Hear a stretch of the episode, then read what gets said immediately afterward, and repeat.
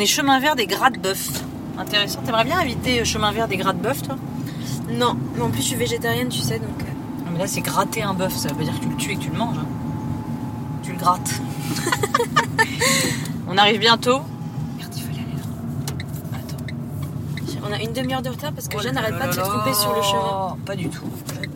Excusez-moi, je passe. Alors, la patinoire de Franconville.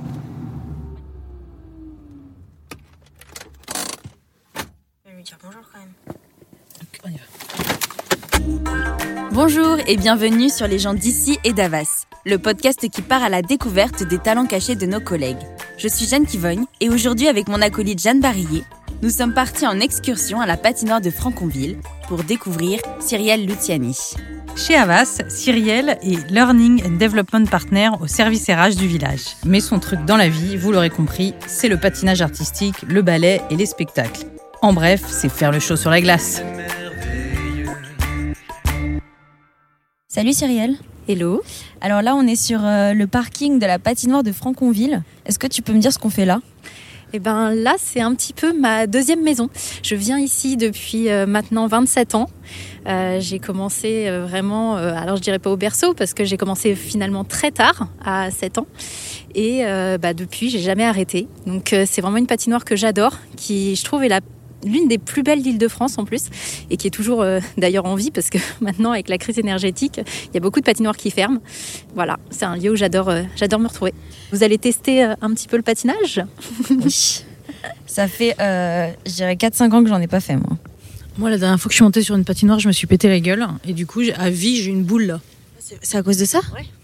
Ah ouais. Mais là, t'as pas peur On va y aller doucement, vous inquiétez pas. Et euh, c'est arrivé comment dans ta vie le patinage? Comment est-ce que tu t'es mis à en faire?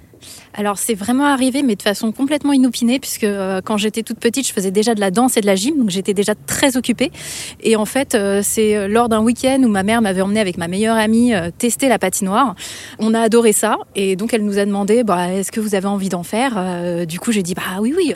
Et après, moi, j'ai continué. Elle a arrêté euh, au bout de deux ans, mais moi, j'adorais ça. Donc tu t'es pas déchauffé une fois que ta copine a dit euh, moi j'arrête quoi Pas du tout, pas, pas du tout. Et puis en plus, c'est vrai qu'au bout de deux ans, en fait, j'ai été repérée pour euh, participer en fait à des compétitions et donc rentrer dans, dans une équipe euh, un peu plus forte.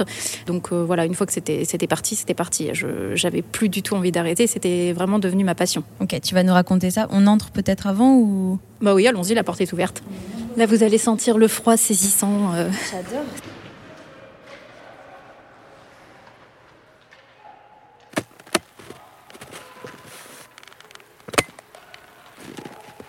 On a chaussé des patins.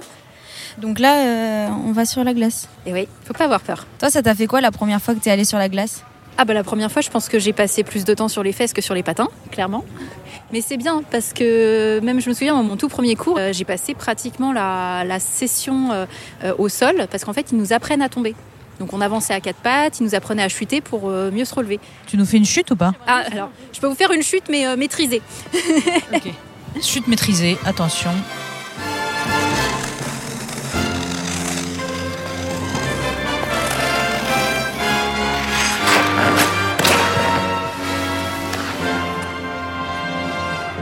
Là, en fait, on est dans les gradins de la patinoire de Franconville. On a bougé depuis tout à l'heure. Et euh, il y a des jeunes hyper pros euh, Mhm. qui font du patinage. Ça te rend un peu nostalgique? Ah oui, ça me rend complètement nostalgique, euh, mais euh, je, je vois aussi, ça me rappelle aussi le, le côté fatigant, le côté un peu stressant des entraînements où c'était, bah voilà, les, les filles, elles viennent de sortir de leur cours au collège, au lycée, et elles sont là jusqu'à 18-19 heures à fond pour travailler des programmes de compétition. Donc euh, nostalgique vraiment dans le côté, bah voilà, ça, ça fait, ça a été 10 ans de ma vie de faire ça. Tu nous as dit tout à l'heure que tu t'étais fait repérer. Est-ce que tu peux nous en parler un, un peu plus dans les détails? Bah, j'ai été repérée à 9 ans et j'ai commencé euh, bah, les compétitions pratiquement directement. Euh, donc à 10 ans, voilà, je faisais des compétitions et à 11-12 ans, j'étais en national. Après, euh, je, je sais que j'ai pas forcément été beaucoup plus loin parce que c'est vrai que les entraînements étaient très très intenses et moi je voulais quand même que ça reste une passion, que ça reste un amusement. Bah oui, parce qu'en fait, c'est quoi le quotidien d'un enfant artiste? Enfin, c'est- Comment est-ce que tu vis? Ah bah tu vis que pour ta passion, ton sport. hein. C'est que tu te réveilles le matin, tu es sur glace, tu vas à l'école, euh, tu reviens le midi, tu es sur glace, tu manges euh, avec les patins aux pieds, euh, tu retournes en cours l'après-midi, le soir tu es sur glace et le week-end tu es en compétition. C'était ça mon quotidien pendant des années. Mais euh, tout en, en, en allant à l'école et en suivant Mm. des études, tu t'es quand même professionnalisé dans, dans le, le ballet sur glace? Parce qu'après, en fait, donc après 10 ans, euh, j'avais vraiment envie d'arrêter le patinage artistique seul. C'est vrai que dans le patinage, il y avait voilà le côté compétition stress. Il manquait cette petite touche d'artistique de spectacle que j'ai pu retrouver avec le ballet. Donc là, j'ai commencé à 17 ans, là très très tard. Et là, par contre, euh, là, j'ai continué parce que le ballet sur glace, c'est vraiment du théâtre. C'est vraiment monter complètement un programme de A à Z en racontant une histoire. En plus, on est plusieurs sur glace, donc c'est super d'avoir une équipe euh, comme ça avec qui euh, bah, on performe. Et tu as un exemple à nous donner euh, d'un ballet, euh, un peu dans les détails, pour qu'on visualise euh, à quoi ça ressemble? Et ben en fait pour raconter une histoire, ma, ma prof s'inspire beaucoup parfois de l'actualité. Par exemple l'année dernière, euh, ce qui nous a fait gagner les, les championnats de France au ballet sur glace, c'était de reprendre la thématique de Notre-Dame qui a brûlé. Donc en fait on, on a fait toute une histoire avec la cathédrale qui brûle et on était là nous en tant qu'ouvriers pour la reconstruire. Donc évidemment c'était imagé, mais on devait raconter cette histoire pour que le public comprenne ce qu'on était en train de faire. Et alors, donc ça, c'est ça, c'est la partie ballet. Mm. Mais à part le ballet, est-ce que tu continues euh, des compètes comme tu faisais quand tu étais petite ou des spectacles ou, ou d'autres choses? Alors donc en ballet, je continue les compétitions, voilà au même titre que, euh, que le patinage artistique avant. Par contre, ce que j'ai commencé à faire depuis deux ans, euh, c'est que été aussi euh, repérée pour le coup pour faire des spectacles. C'est Donc, tellement des- une star. Non, non, pas du tout, pas du tout, du tout. Mais euh, pour euh, voilà pour faire des, des spectacles donc là professionnels cette fois-ci, parce que le ballet et le patinage restent de l'amateurisme. Par contre, les spectacles c'est du professionnel, on est rémunéré pour ça. Et donc là, ça fait deux ans, donc j'ai pu faire euh, un spectacle sur Aladdin. Donc on était accompagné par des artistes acrobates géniaux et nous on patinait à côté. J'avais vraiment les paillettes dans les yeux parce que je voyais en fait les gens aimer ce qu'on faisait et euh, applaudir à la fin et c'est vraiment génial en fait de sentir cette sensation. Euh, là même au cirque, on voyait les petits qui étaient devant la piste et qui euh, quand ils nous voyaient arriver, ils faisaient tous waouh. Il y avait une petite même à la fin qui m'avait couru dans les bras pour me dire ah vous êtes une princesse, t'es trop belle. Enfin voilà, c'est trop mignon en fait de voir ça. Et on adore patiner pour le public. Moi, j'adore ça plus que les compétitions. J'adore vraiment le côté spectacle. Tant que mes, tant que mes pieds, mes genoux fonctionneront, euh, je continuerai le patinage, c'est sûr.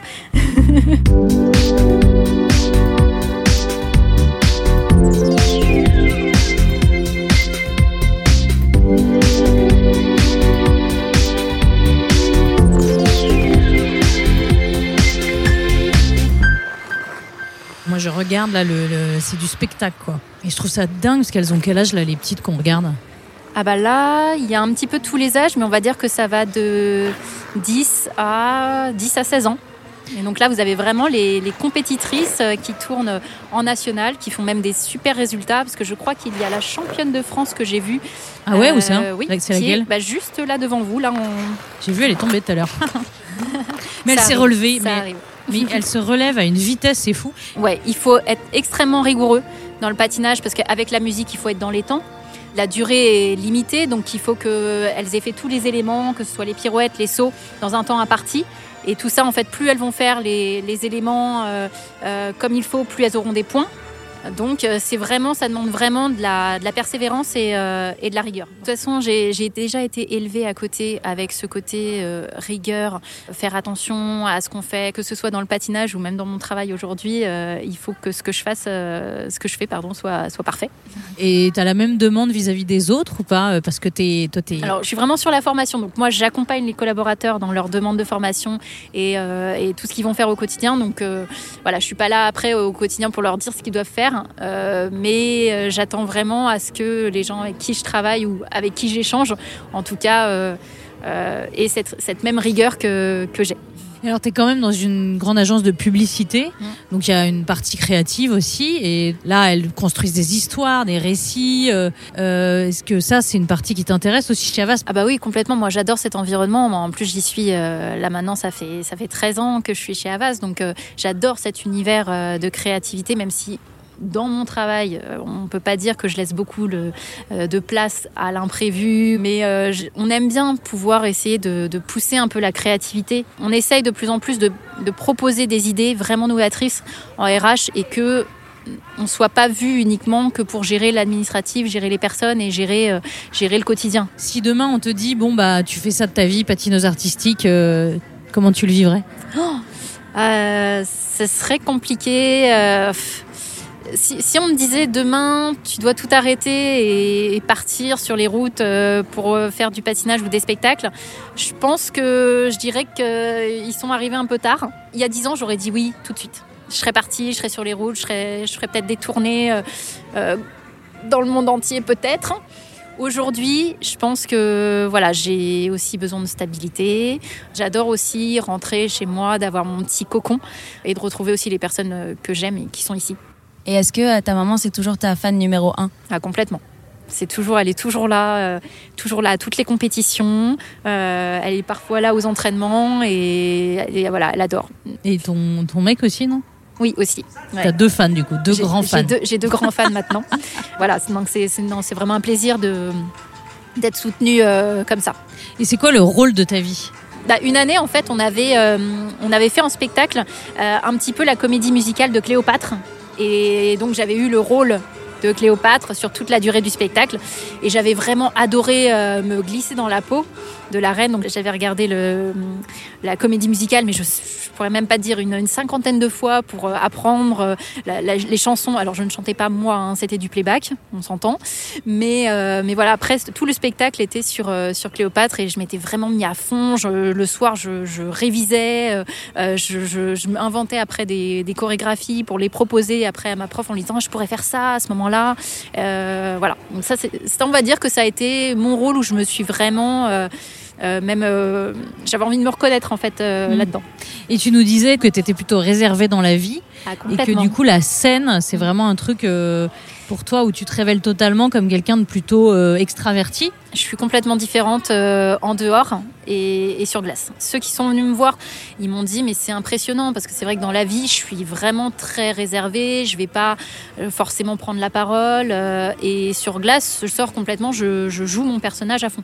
Donc c'est un peu de l'acting, tu penses, le patinage artistique? Ah, Tu te rentres dans un rôle, il faut que tu vives avec le rôle et tout? Ah, il faut, il faut, il faut. C'est comme ça qu'on vit sa meilleure expérience euh, dans le patinage. C'est pas uniquement saut, pirouette. Il y a vraiment une vie de personnage, d'une histoire.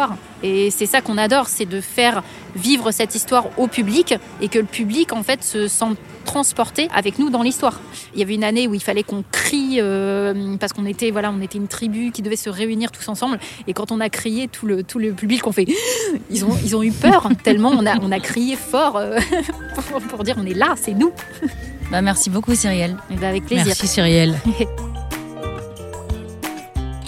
N'hésitez pas à aller voir Cyrielle à l'étage des RH pour n'importe quelle formation ou tout simplement pour briser la glace. D'ailleurs, super nouvelle, Cyrielle et son équipe sont arrivées premières à la Gold Cup de Boston qui a eu lieu en avril dernier. Elles ont donc remporté la médaille d'or en catégorie adulte. C'était un podcast au micro de Jeanne Barillet et Jeanne Kivogne et écrit par elle-même. Il a été produit et réalisé par Hercule, à la réalisation sonore, Gaël Sen et Hugo Durand.